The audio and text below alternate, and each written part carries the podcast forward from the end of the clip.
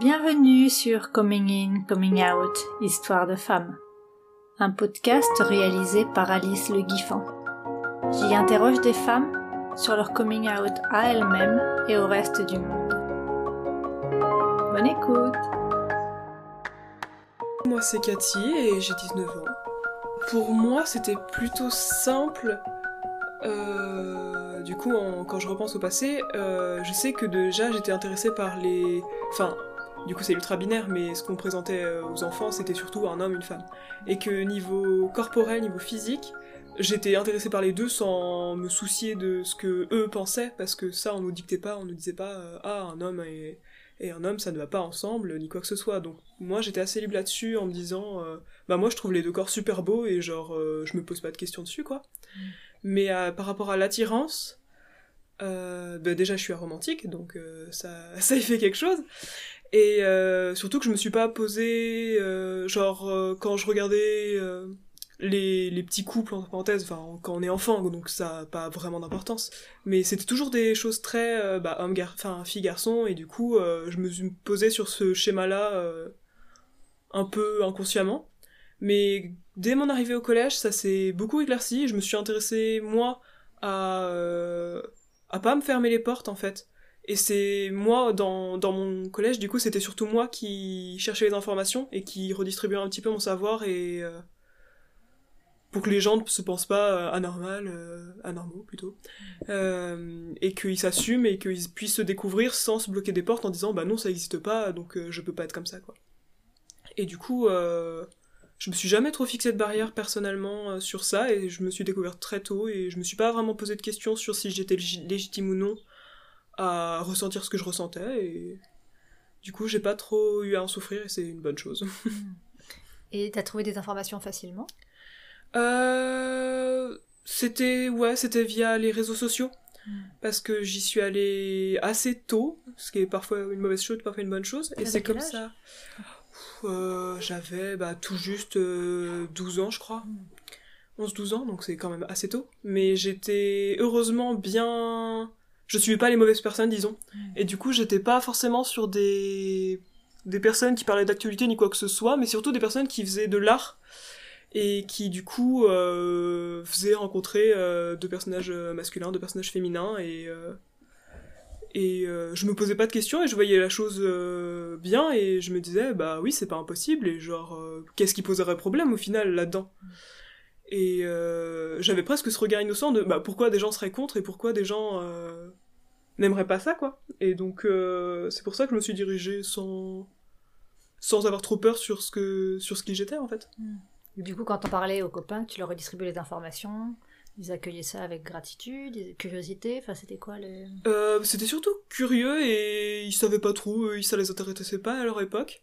Mais au moins, ça leur faisait peut-être un regard, euh, au moins quelque chose, enfin genre, euh, quand tu sais pas que ça existe, tu te poses pas forcément de questions, mais à partir du moment où tu sais, tu, tu gardes ça dans un coin de ta tête et tu peux y revenir euh, plus tard en disant ah mais ça, ça me rappelle ce moment-là où telle personne m'en avait parlé et et du coup aujourd'hui ces personnes-là elles sont bien plus libres et elles se posent les questions si et sont pas bloquées en se disant euh, ah je comprends pas j'ai ce sentiment là mais c'est pas censé être là quoi mm. et ils se disent bah non c'est possible et genre si je ressens ça normalement bah c'est comme ça et puis voilà quoi du coup t'avais déjà comme un esprit militant dès le début ouais c'est ça hein. ouais c'est ça dans, dans l'idée j'ai pas mal milité euh, enfin en tout cas dans le très local c'est-à-dire autour de moi sur mes amis et même dans ma famille au final euh, parce que du coup dans ma famille, ma maman était très, enfin, a été élevée comme très chrétienne, et donc euh, c'était pas, elle n'était pas contre ça, elle était juste ignorante, elle savait rien du tout, et tout ce qu'elle savait, c'est qu'il y avait des gens qui étaient euh,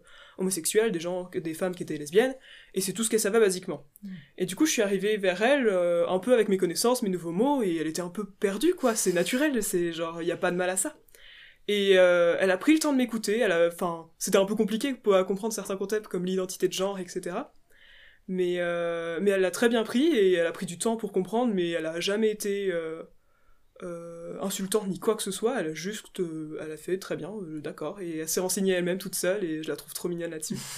mais et t'as commencé à, à, lui partager tout ça dès l'âge de 12-13 ans aussi? Non, c'était un peu plus tard. C'était plutôt vers milieu fin fin collège, euh, du coup, bah, 14-15 ans, ouais.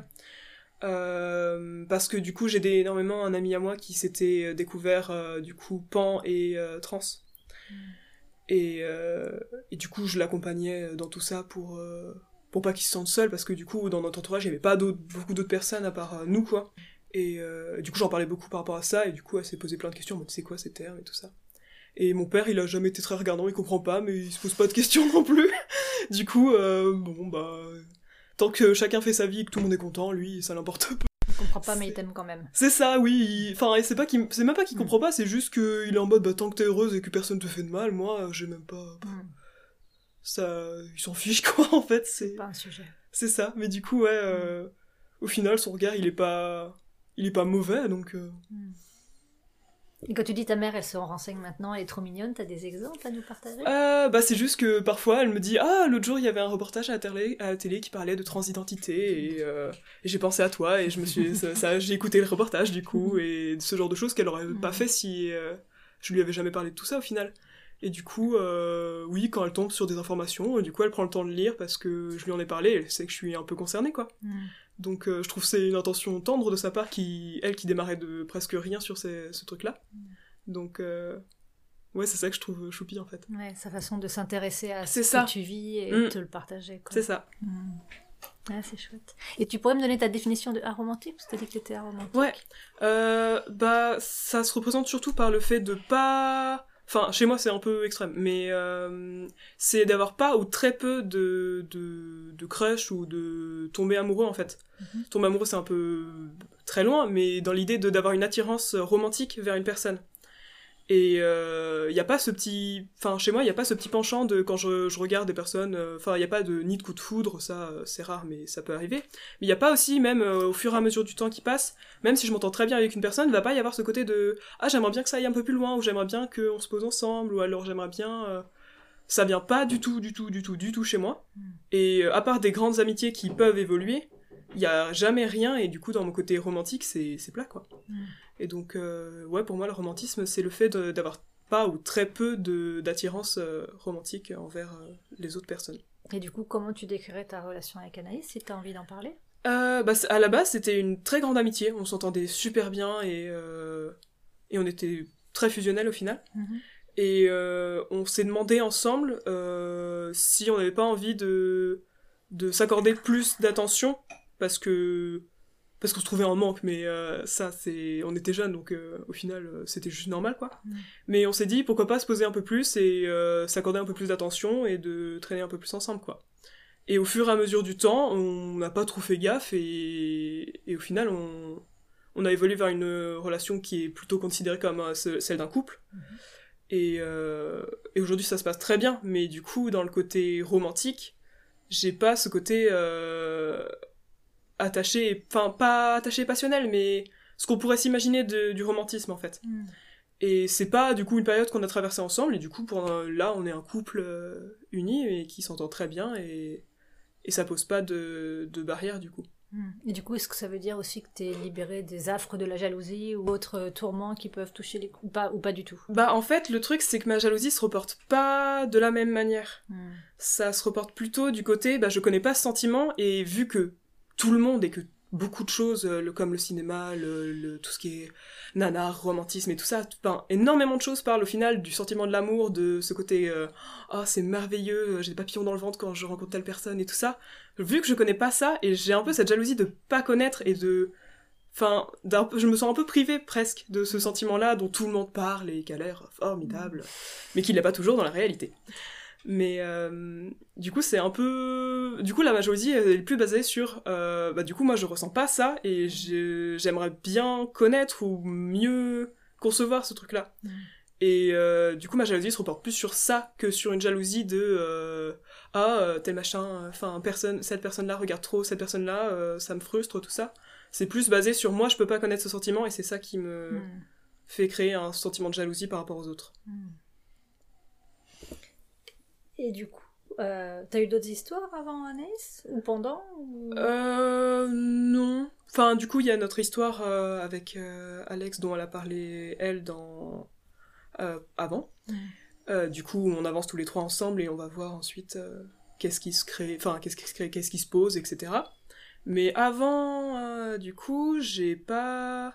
J'ai eu une relation, mais j'avais accepté parce que parce que la personne m'avait dit qu'elle m'aimait et que moi j'étais bah, toute seule. J'ai fait ok, pff, me pose pas de questions quoi. Donc j'avais dit ok et au bout d'une semaine j'ai fait ouais mais non c'est pas comme ça que ça marche en fait. Du coup j'ai fait bon désolé finalement euh, c'est non. Et euh, et sinon à, part cette histoire là un peu étrange où il ne s'était pas passé grand chose, euh, bah du coup non j'ai pas eu d'autres d'autres aventures. Et si je pose des questions qui t'embêtent, tu dis Ah non, joker. non, hein. Non, mais non, je non. sais pas. T'inquiète Ce pas. que je pourrais avoir envie de poser comme question qui me viendrait. Oui oui t'en fais pas. Et, et du coup, est-ce que tu as eu l'impression de devoir faire un coming out auprès du reste du monde ou pas? Ou et si oui, enfin, comment ça se passe? Euh, bah au final du coup dans ma fin en pensant cercle par cercle euh, dans mes amis c'était connu euh, enfin genre euh, je me cachais pas là-dessus et justement j'étais plutôt en porte-parole en mode bah si t'as des questions et pas peur de venir juste me parler en privé si t'en as un peu peur ou honte ou quoi que ce Mhm. soit et euh, comme ça enfin du coup c'était clair pour eux euh, au moins j'étais quelqu'un qui qui avait un peu de connaissances euh, au moins euh, pour ma famille, ça s'est fait, euh, bah, il- c'était juste qu'ils parlaient en mode Ah, il y a la copine de Cathy qui passe, euh, du coup, pff, ça c'est genre. voilà, ça, ça, ça a juste glissé, et pas de questions, pas de remarques ni quoi que ce soit, et genre, c'est comme ça que ça devrait se passer, euh, moi je trouve au final. Ça devrait pas être quelque chose qu'on remarque spécialement en mode Ah bon et tout. euh, Je trouve ça un peu triste au final que ce soit différencié d'une relation. euh, C'est clair. hétérosexuel. Mais du coup, dans ma famille, j'ai pas eu de soucis. J'avais un peu d'appréhension pour ma, du coup, ma grand-mère chrétienne du côté de ma mère. Mais euh, je- du coup, je sais pas si elle sait ou pas, parce que je l'appelle ma copine et qu'elle tilte pas. Bon.